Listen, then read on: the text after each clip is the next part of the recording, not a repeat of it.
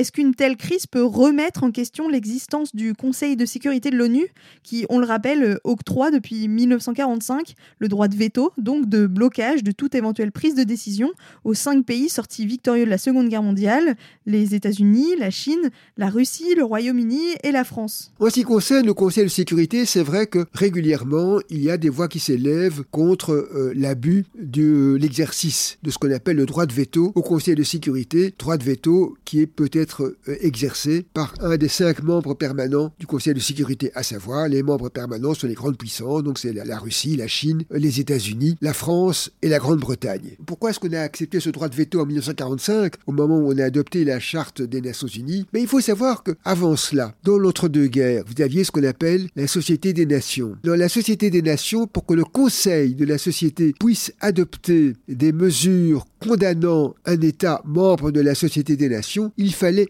l'unanimité des membres du Conseil. Donc là, n'importe quel État membre du Conseil avait un droit de veto. Alors là, si vous voulez, on a donc déjà fait un progrès après, euh, à partir de 1945, en limitant ce droit de veto aux grandes puissances. Or, ça reste une forme d'inégalité politique. Hein, vous avez actuellement 193 États qui sont membres, euh, qui sont partis à la Charte des Nations Unies, qui sont membres des Nations Unies. Eh bien, ils ont tous accepté ce système. Ils acceptent ce système parce qu'au fond, ce système, c'est vrai que c'est une forme de privilège qui est accordée aux grandes puissances mais il faut bien se rendre compte que si tous les États sont juridiquement égaux, pour paraphraser ce que disait Lénine, certains États sont plus égaux que d'autres. Hein, et c'est vrai que les grandes puissances ont quand même, politiquement parlant, pas juridiquement, mais politiquement, ils ont inévitablement une forme de puissance dont on constate d'ailleurs aujourd'hui euh, l'importance à travers le conflit qui oppose euh, la Russie, qui est évidemment dix fois plus puissante que l'Ukraine, à l'Ukraine. Et là, on, on, voit évidemment cette extraordinaire différence dans le rapport de force entre ces deux États. Eh bien, c'est quelque chose qui se reflète quand même dans les relations internationales. Vous savez, si vous prenez par exemple un État comme la France, et ça c'est très intéressant, la France s'est vraiment euh, battue au lendemain de la Deuxième Guerre mondiale pour avoir elle aussi l'arme atomique. Parce que l'arme atomique n'est pas tellement une arme de terrain, mais c'est surtout une arme politique.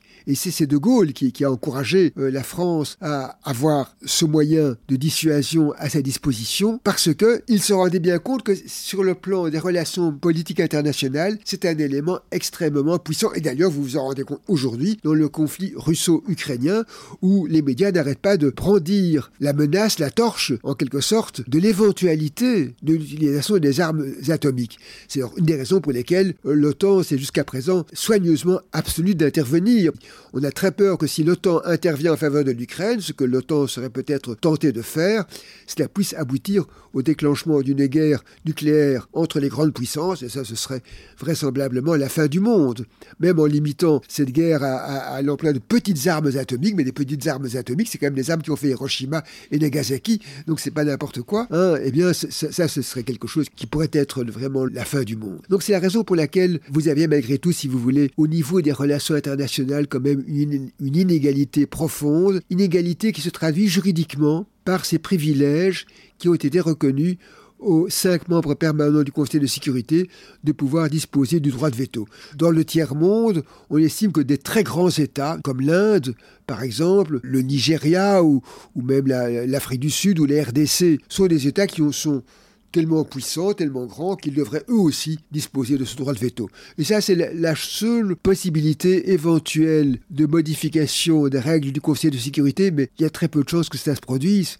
Pour quelle raison? Mais Tout simplement parce que tout amendement apporté à la Charte des Nations Unies implique euh, l'adhésion des cinq membres permanents. Les cinq membres permanents ne sont pas prêts d'accepter de partager euh, le pouvoir qu'ils possèdent, dont ils disposent, à travers euh, la reconnaissance de ce droit de veto qui leur a été reconnu en 1945. Je crois que là, ils s'y accrochent comme le naufragé à sa bouée. Si tant est qu'on puisse parler de naufragé en l'occurrence pour les grandes puissances.